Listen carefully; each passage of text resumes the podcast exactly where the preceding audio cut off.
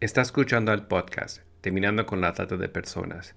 Este es el episodio número 97, Asociación Dale una Vuelta.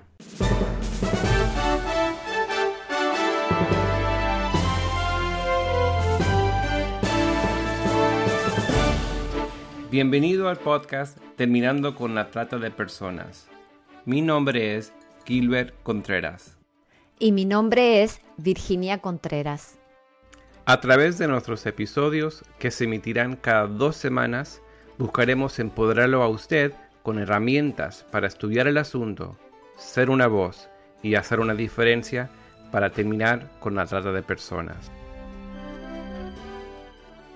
Buenas tardes, Jorge. Un gusto poder conversar contigo en este día. Muy, muy buenas tardes, muchísimas gracias por la oportunidad de estar aquí y de, y de contar un poco las cosas pues, que irán saliendo a lo largo de, de este podcast, de esta entrevista. Y le comentamos a nuestra audiencia de habla hispana de 50 países que Jorge es periodista, es magíster en educación emocional y director de comunicación corporativa y desarrollo de Dale una vuelta. Así que ya comenzamos con la primera pregunta y es cuál fue la razón para fundar esta plataforma y si bien nos, ya nos has anticipado de que surgió en España, también queremos que nos cuentes en qué otros países están trabajando. Sí, mira, nosotros, mm, vamos, nosotros, la, asociación, porque así es, es una asociación, una plataforma a la vez. Em, la verdad es que la empecé con, hace ahora mismo seis años, em, se me ocurrió a mí, junto con otras dos personas, em, pues solamente o simplemente por una razón, y es porque tenía yo algún amigo que tenía problemas, que tenía que consumía pornografía y, bueno, y vimos que él se dio cuenta de que no podía salir, yo me di cuenta de que no había muchos recursos, busqué cosas en Internet, busqué posibilidades de ayudarle, de, ver cómo salir de esa situación y no encontré nada.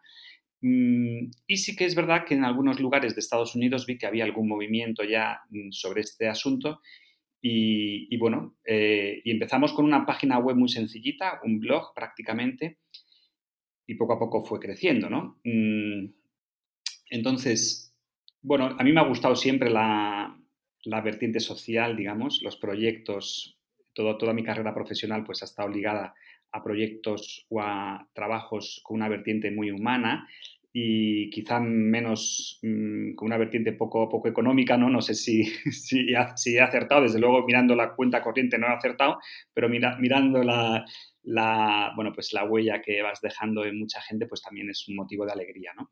Y bueno, empecé quizá por ese motivo, simplemente, por, ver que tenía gente a mi alrededor que tenía este problema de consumo de pornografía, que no podían a veces parar, y vi que no había nada ah, en español, en, en castellano, y decidí empezar con una cosa muy, muy sencillita de ofrecer información, recursos, ayuda sobre algo que estaba realmente oculto. ¿no? ¿Y por qué se llama Dale una vuelta? Porque muchos cuando les comentamos que íbamos a hacer esta entrevista estaban intrigados en el nombre, pero también les parecía un buen gancho.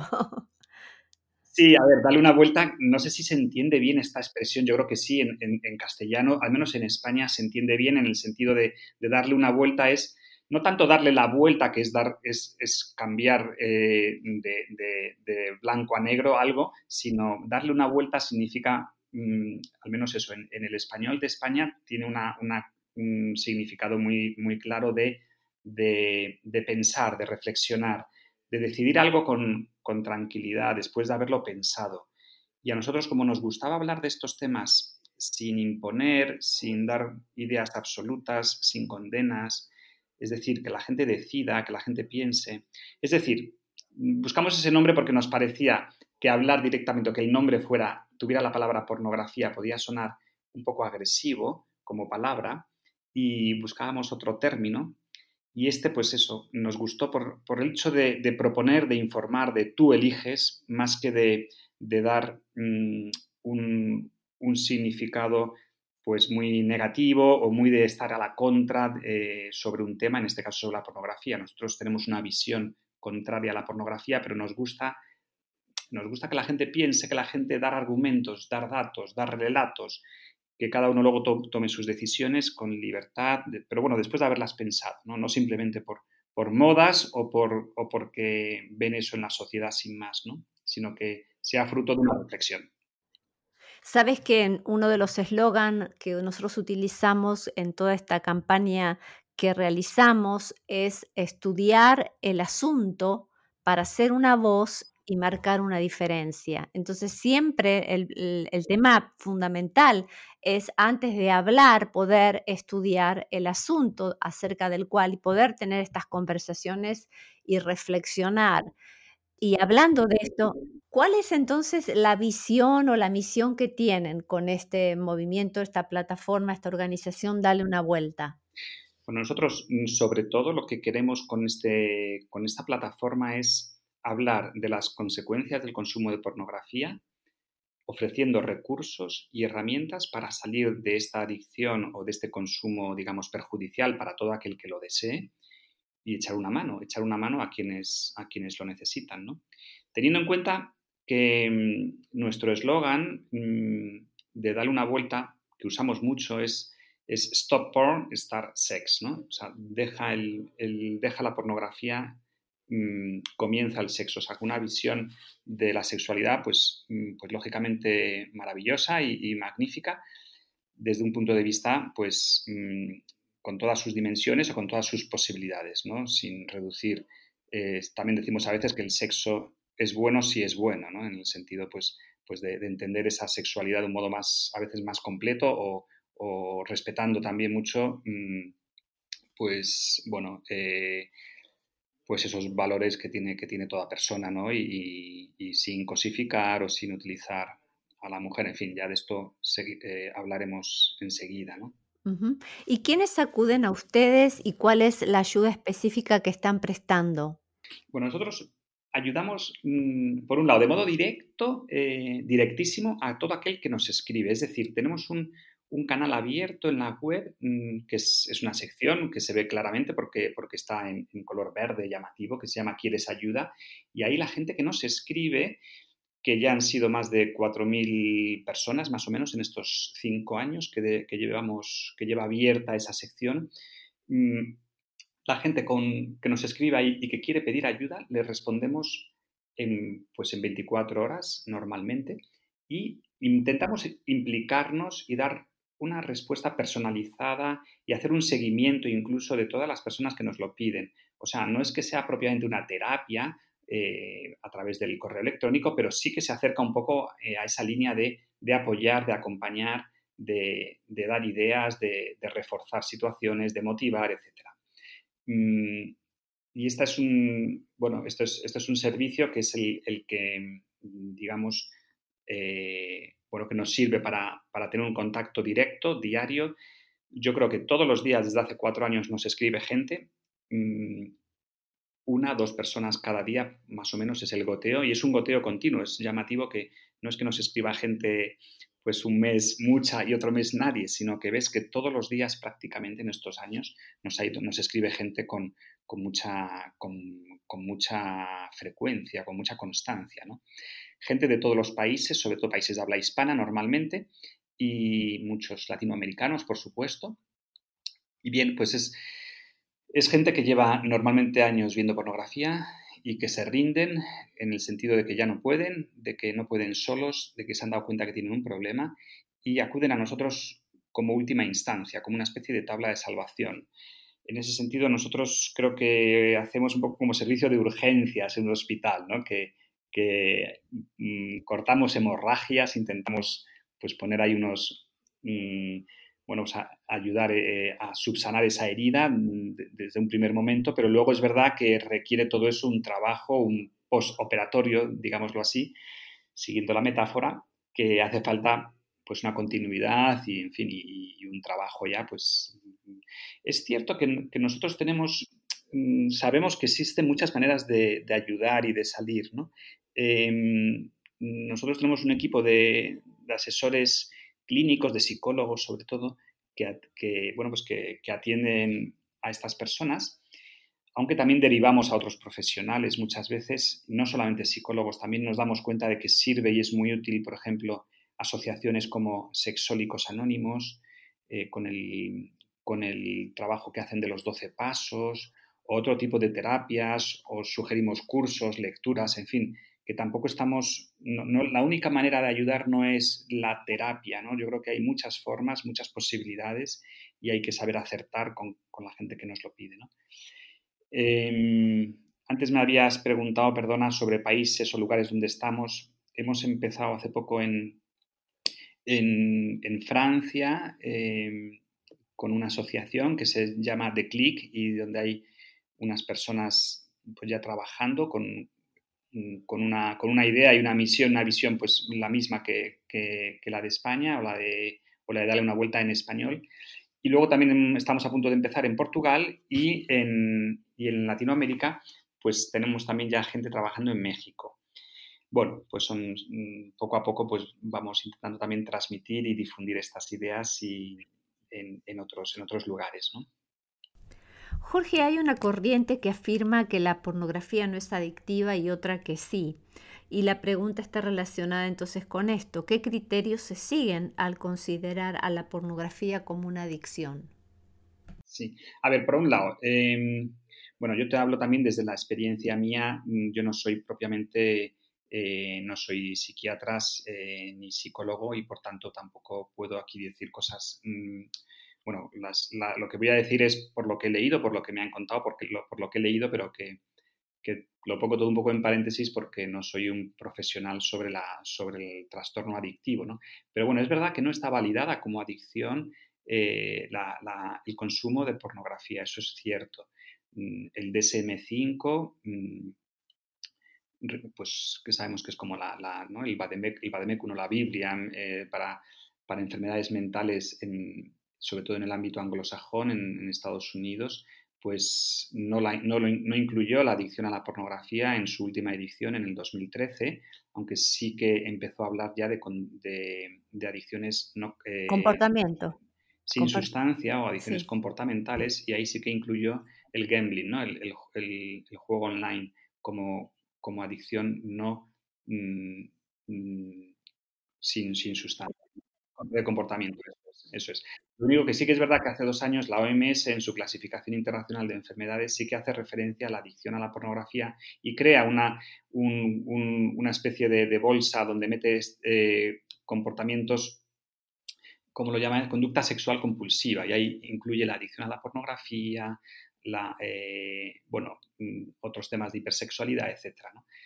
Pero mm, bueno, sabiendo eso, que no está validada o no hay una, o, es verdad que, no está del todo, no hay, no hay un consenso global sobre eso. Nosotros, lo que yo mm, me doy cuenta por, mi experiencia y por la experiencia de muchos psicólogos con los que estoy hablando pues prácticamente cada día, ¿no?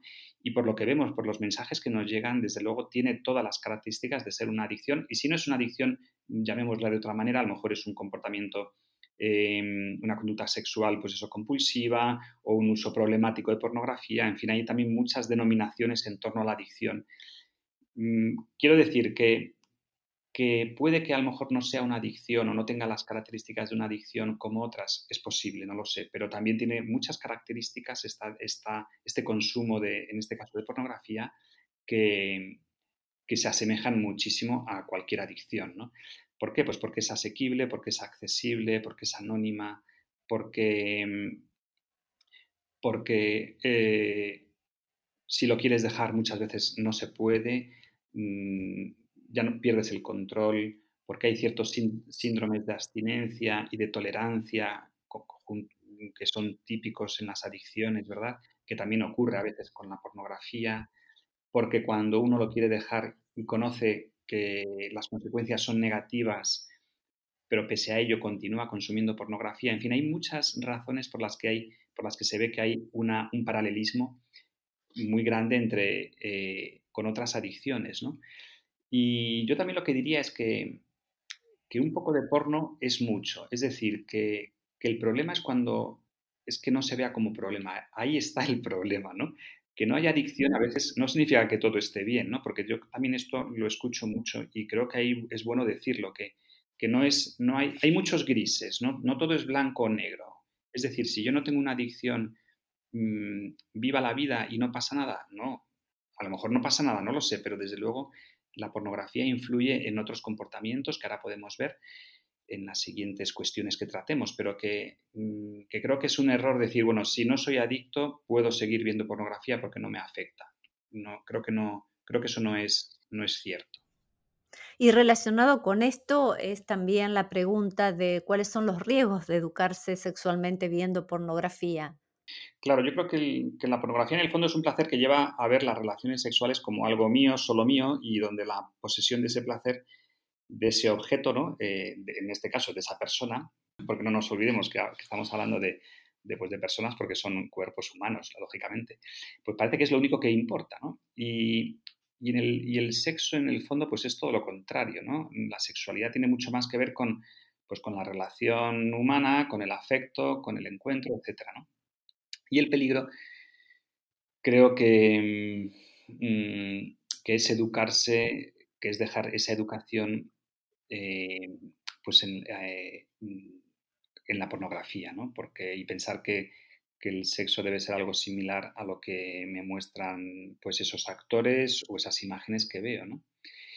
Entonces, ¿yo qué, yo qué diría? Yo creo que, es importante ver que la pornografía, mm, qué consecuencias así rápidamente puedo, voy a detallar algunas de una manera rápida que tenía aquí más o menos esbozadas y, a ver si, si, son, si sirven o si, o si también la gente que escucha pues está de acuerdo, ¿no? Pero yo creo que cuando uno consume pornografía, eh, ¿qué riesgos se pueden verse así a primera vista? Pues por un lado que ves a las, mm, ves menos atractivas a las personas reales, ¿no? a las personas de a pie, de la calle. Y también empiezas a tener un concepto quizá a veces también mm, negativo de uno mismo, ¿no? La autoestima también baja. ¿Por qué? Pues porque uno puede pensar que no da la talla, porque uno puede pensar que no está a la altura, porque uno puede pensar que no es capaz de hacer eso que está viendo, etcétera, ¿no? En sus propias relaciones, ¿no? Empiezas a tener menos empatía por los demás y una mayor sexualización y cosificación pues, de las personas, ¿no? De los cuerpos. Mm, empiezas a categorizar a la gente eh, por sus atributos físicos, simplemente. También tienes más probabilidad en el fondo de realizar actos, pues también yo creo que más, más degradantes o de aceptar esos actos por... Eso ocurre mucho también con las mujeres que empiezan a ver pornografía, yo creo, y es que, que al ver pornografía pueden aceptar, en este caso las mujeres, actos mm, o prácticas que, son claramente degradantes, pero les parece que, mm, bueno, que por verlo en la pornografía tienen que hacer eso mismo, ¿no? Y como, como que es la manera, la única manera de satisfacer a, la otra persona, ¿no? También es más fácil, evidentemente, si el consumo de pornografía es, es elevado, pues que haya probabilidades de padecer, de tener disfunciones sexuales. A nosotros, mucha gente que nos escribe, nos escribe, te decía antes, que el motivo mm, normalmente es porque ya la gente no sabe, no sabe salir y es el último banderín de enganche, digamos, o la última, la última posibilidad que se le ocurre a veces es escribirnos, ¿no? Porque ven que, es una, que somos una plataforma que, ofrecemos ayuda online y bueno, pues yo creo que la gente, hay gente que dice, pues, pues mm, escribo a que me dicen, ¿no? Y muchos de esos nos, hablan de, que precisamente eh, su temor es que han empezado a, a, ver que tienen algún tipo de disfunción sexual. ¿no? ¿Por qué? Pues porque han visto ya mucha pornografía, porque se han acostumbrado a esas escenas y por tanto, pues cuando están con una persona real ya mm, no hay esa, ese, eh, pues esa intimidad ni esa excitación y entonces no les produce ese placer y por tanto pues empieza a haber algún tipo de, disfunción. ¿no? Em, bien, habría más, más cosas que se podrían decir. Yo creo que también a mí me gusta hablar muchas veces de que las personas que consumen pornografía al final tienen, eh, van, van teniendo una apatía, una pérdida de, satisfacción e interés por actividades que antes les, agrada, les agradaban. Cosas muy normales como salir con los amigos, cosas muy normales como tener aficiones, poco a poco se van aislando, se van encerrando y van perdiendo ahí también mucha, bueno, muchas posibilidades de hacer, de hacer otras, otras tareas. ¿no? Ganas de consumir pornografía en cualquier sitio. Em, una cosa que también ocurre que se llama el... Mm, bueno, lo hablaré después, ¿no? Que, es en, cómo afecta a la parte, a la sociedad, ¿no? O, fuera de uno mismo. En fin, mm, y ya si el consumo es muy elevado, pues también a veces ocurre que se, lleva, lleva a gastos importantes de, dinero, ¿no? A nosotros también a veces vive gente que consume pornografía y que después de eso ha, pasado a, pues a, a otros niveles, ¿no? Pues ya no solamente de consumir pornografía más en vez de, gratuita de pago, sino que también empiezan pues a veces con la prostitución, etcétera, ¿no? Entonces también empiezan a gastar más dinero.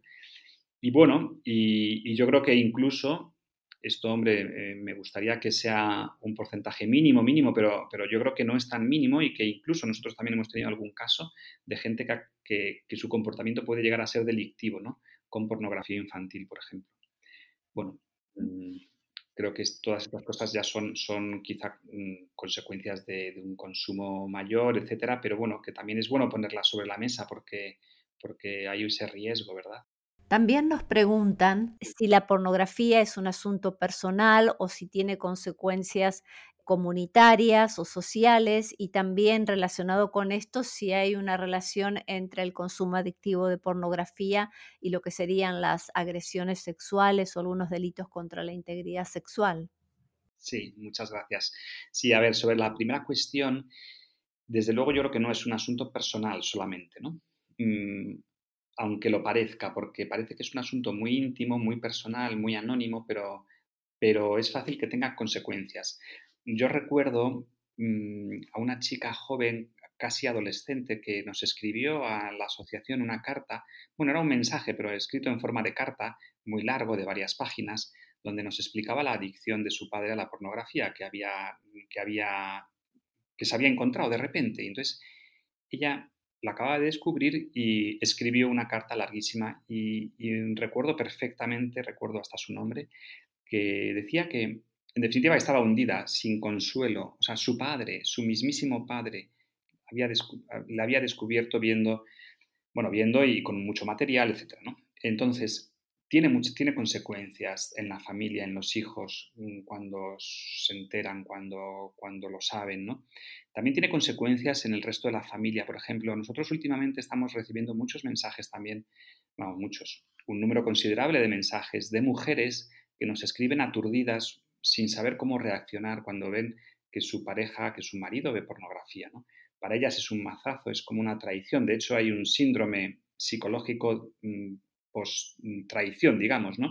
Y hay que ayudarlas en esa, a veces en esa línea, ¿no? También necesitan a veces ayuda incluso psicológica porque, bueno, porque para, para, para muchas mujeres es, eh, es un caso como de infidelidad, en definitiva, ¿no? Y, y se sienten minusvaloradas, piensan que ellas incluso pueden tener parte de culpa, etcétera, etcétera, y todo se complica. Nosotros ahora estamos preparando un proyecto que, si Dios quiere saldrá en próximas semanas, un proyecto muy bonito que se va a llamar Proyecto Nosotras y que va un poco en esa línea, ¿no? De ayudar también a las mujeres que mm, están con personas cuyas, o cuyas parejas normalmente pues ven pornografía, consumen pornografía y cómo ayudarlas ante esta situación, ¿no? Para que no se sientan a veces solas o sin, sin posibilidad de, de, bueno, de reconstruir un poco su vida y de, ayudar, ¿no?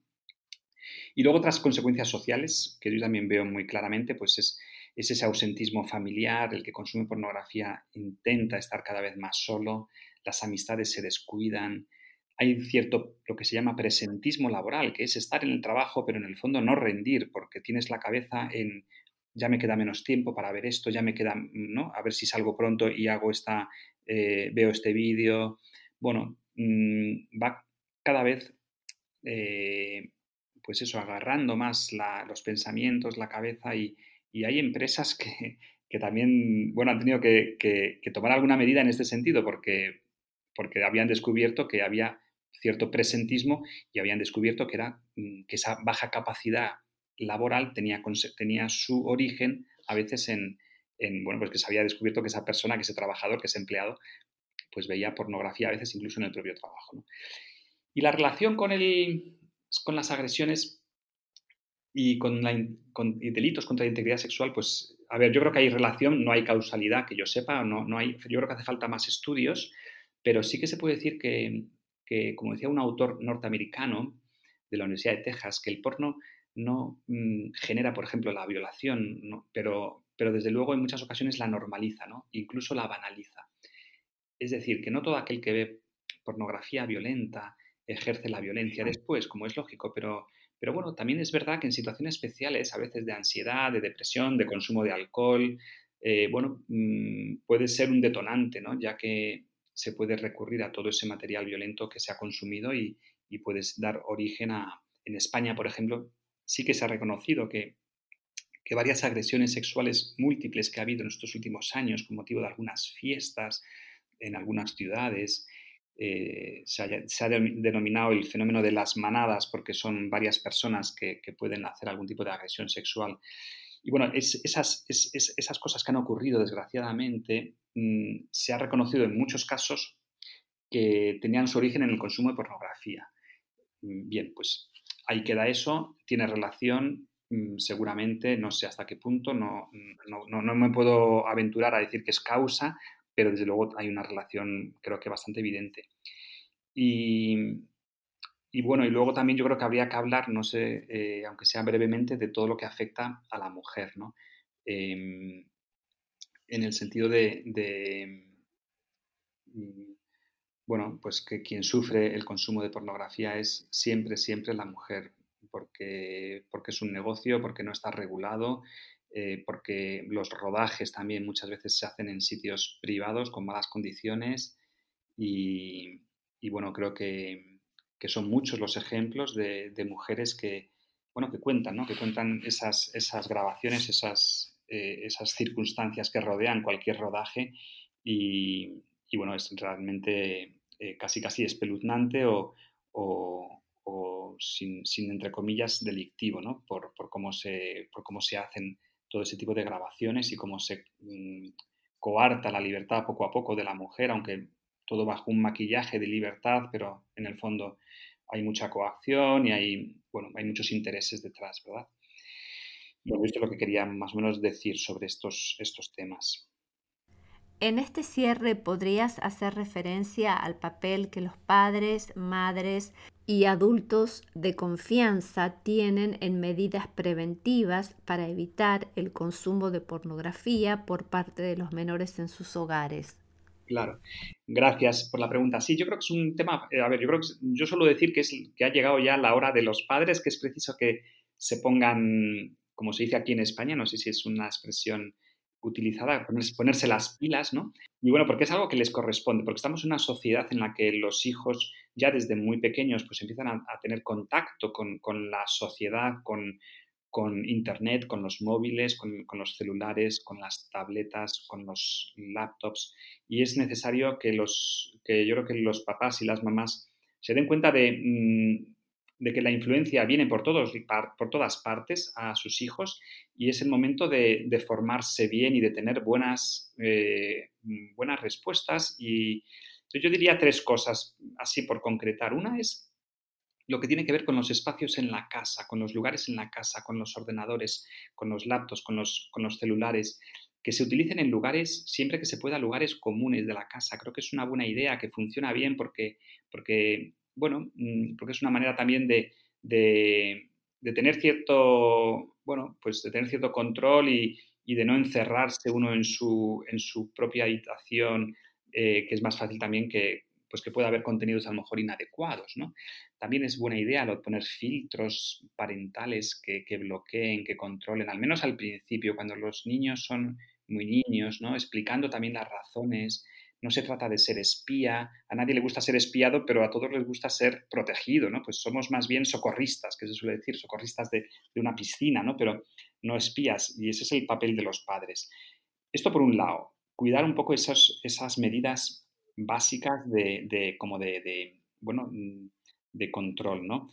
Eh, y de protección. Luego una segunda idea, confianza. Tenemos que tener los padres muchísima confianza y esto exige tiempo y hoy día también es difícil dedicar tiempo porque la sociedad también pues es, va todo muy rápido y hay poco tiempo para todo, pero creo que en esto hay que pensar que mm, nuestros hijos merecen un tiempo en cantidad y en calidad de, pues también para ganar en confianza. No podemos, mm, bueno, no podemos, la confianza no se, no, se regala, ¿no? Simplemente hay, hay, que ganarla con el tiempo y, con, con, acciones y, con, y un día tras otro, ¿no? Y el problema de la confianza es que también se puede perder en un momento dado. Se, tarda mucho en ganar y se pierde muy rápido. Entonces hay que construir continuamente confianza con nuestros hijos. ¿Para qué? Para que, en tercer lugar, haya luego con buenas conversaciones. No hace falta ser psicólogo, ser sexólogo, ser, no, basta con ser padre, con ser papá, con ser mamá y lanzar muchas veces ideas sencillas, lanzadas al aire, a veces sin esperar respuesta, pero aprovechar mil momentos del día a día para hablar de estos temas, para preguntar, para escuchar, para intuir qué es lo que necesitan nuestros hijos, nuestras hijas. Y hay muchas oportunidades, una canción, una noticia, un, yo qué sé, un, un, un, momento en el, eh, bueno, eh, de vacaciones, en el coche, a veces la gente dice que el coche es buen momento para tener este tipo de conversaciones cuando uno va con su hijo o con su hija, porque no se pueden escapar y porque, y porque no hay contacto visual y por tanto pues es más fácil a veces hablar sin que el adolescente o la adolescente nos mire a los ojos, que no lo va a hacer casi nunca, ¿no? Entonces, bueno, pues es un buen momento a veces cuando uno va en el, en el auto, en el coche, para hablar de estos temas. Bien, mm, en cualquier caso, aprovechar momentos y que siempre, siempre los hay, ¿no? diría estas tres cosas, ¿no? Espacios en la casa, mm, confianza y, tener conversaciones poco a poco con nuestros, con nuestros hijos y desde muy pequeños. Yo creo que desde los 6, 7 años ya hay que empezar a hablar de estas cosas a su medida, poco a poco, eh, también dejando todas las puertas abiertas para futuras conversaciones, pero bueno, que, que, vayan sabiendo poco a poco estos temas, que vayan, que puedan ellos también tener la confianza de preguntarnos siempre cualquier cosa sobre estos asuntos, ¿no? creo que el papel de los padres es básico, evidentemente. Y relacionado con esto, ¿cómo pueden actuar los padres frente a la hipersexualización de la infancia que se está dando tanto en los medios de comunicación y tal vez muchas veces en algunos contextos educativos? Sí, sí, yo creo que, que evidentemente esa hipersexualización de la infancia, hombre, la culpa no la tienen lógicamente los, los, propios, los propios infantes, los propios niños, ¿no? sino que a veces pues evidentemente es, un problema mayor y de la sociedad entera y de, de tantas empresas, ¿no? que utilizan a veces también esas imágenes o esas campañas a veces de moda o de, ropa, etc. Yo creo que, que, a mí me parece que ante estos temas, como ante todo, es verdad que lo importante es mm, plantear a nuestros hijos, eh, bueno, cómo mm, a raíz de cualquier ejemplo, preguntarles su opinión, preguntarles qué les parece. Yo yo, mm, mm, vamos, un, ejemplo muy tonto, pero yo ayer, por ejemplo, vi mm, de mi sobrino, tengo un sobrino de 12, 13 años, que, estuve viendo un poco su tiene, ya su canal de, Instagram, ¿vale? Y, me sorprendió que tuviera 600 seguidores, que para un niño de 12 o 13 años me pareció muchísimo. Y eché un vistazo a sus seguidores, claro, todos son niños y niñas, pues, pues de su edad más o menos y tal, pero ya vas viendo y dices, me, llamó la atención la cantidad de, vamos, no vi todos ni mucho menos, pero bueno, que al, ver el perfil te das cuenta por la imagen, dices, pues bueno, mm, que, que, chicas, que niñas de 12, 13 años, pues posen en la playa con sus bañadores o sus bikinis. Bueno, pues a mí me sorprendió ya un poco, dices, mm, pues creo que esos son los motivos por los que hay que preguntar, ¿no? Oye, ¿te parece normal? ¿Te parece bien? Eh, bueno, y, que sacan conversaciones sobre esos temas, ¿no? Hacer ver, mm, bueno, qué valor das a tu cuerpo, eh, por qué quieres exponerlo, por qué quieres exponerlo siempre bien, eres capaz de exponer a veces o de hacer una fotografía en la que no salgas bien, eh, qué buscas. En el fondo hay un problema ahí, mm, bueno, en el que estamos todos metidos, ¿no? Yo creo que esta sociedad hoy día es una sociedad que tiene una enfermedad que se llama narcisismo, ¿no? Y que, aunque hay una patología en concreto sobre el narcisismo, pero si llegara a ser patológica, pero hay mucha gente que podemos tener ahí unos rasgos de narcisismo muy grandes y desde luego las redes sociales, internet, el mundo de las imágenes. Bueno, creo que, creo que todas estas cosas lo que hay que hacer es hablarlas, preguntar, generar cierto debate en la familia también, bueno, aprovechar. Darle una vuelta. Darle, una vuelta, efectivamente, lo, lo has resumido muy bien. Bueno, en este cierre, Jorge, para que nuestra audiencia sepa cómo comunicarse con ustedes, queremos específicamente saber qué cursos tienen para ofrecer, si están todos en la plataforma en línea, si podrías dejarnos esta información. Bien, de, los cursos yo te diría, mm, a ver, tenemos por un lado un curso online de adicción a la pornografía dirigido más a personas que quieren formarse sobre este tema. Eh, no solamente profesionales de la salud, sino también mm, pues educadores, eh, formadores, etcétera, ¿no? Lo que pasa es que llevamos un año y medio con él y vamos a cancelarlo el 30 de septiembre. Hasta el 30 de septiembre está abierto, se puede uno matricular. Eh, son seis módulos, se comienza cuando uno abona la matrícula. Mm, y bueno, lo han hecho ya más de 600 personas en este año y medio y creo que ha gustado mucho.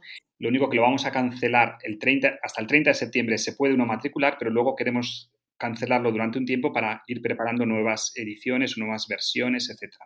Pero ese curso online creo que merece la pena, me parece que no tiene tampoco un coste muy elevado y me parece que ha gustado mucho, Son, se hace personalmente con unos vídeos, unas clases grabadas y unos, unos ejercicios, unos test, en fin, creo que está bien. Luego hemos hecho este año pasado un webinar de ocho sesiones. Mm, en definitiva, lo hemos dejado colgado también en la web.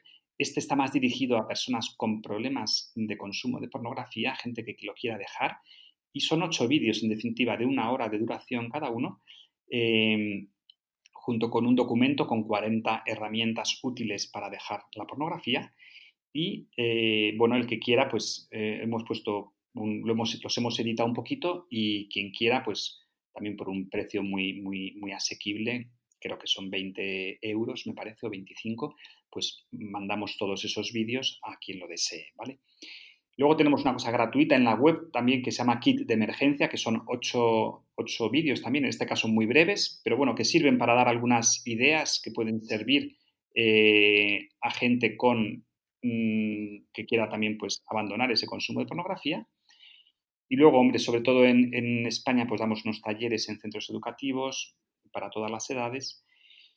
Y, luego la, mm, bueno, la ayuda online, que tenemos ahí también a unas personas que contestan, como ya he dicho antes, los, mm, todos los, los problemas, las, las, situaciones que quieran, que quieran conocer. La mejor manera es escribirnos a info o si alguien quiere ya preguntar algo en concreto de ayuda personal, pues al correo de ayuda arroba Y una última cosa, aunque sea hablar de un reciente libro que acabo de escribir y, que se ha publicado esta semana, que llegará a Argentina, espero, y a varios países latinoamericanos, que se titula La trampa del sexo digital. Bueno, está, eh, se, puede, se puede adquirir, se puede, mm, mm, está escrito por mí y, nada, ahí también pues hablamos de todos estos temas, ¿no? Yo creo que es un libro dirigido sobre todo a padres y, madres que quieran ayudar a sus hijos, que quieran formarse bien, que quieran tener unas ideas, bueno, pues sobre una sexualidad también, pues, pues más centrada en, aspectos más, más integrales, más globales de, del hombre, de la mujer, ¿no? Bueno, y, también hay muchas ideas, muchos testimonios de personas adictas, de personas con problemas. Y bueno, yo creo que ha quedado que es un libro sencillo, ágil, que puede también ser útil para, para quien, lo, quien quiera.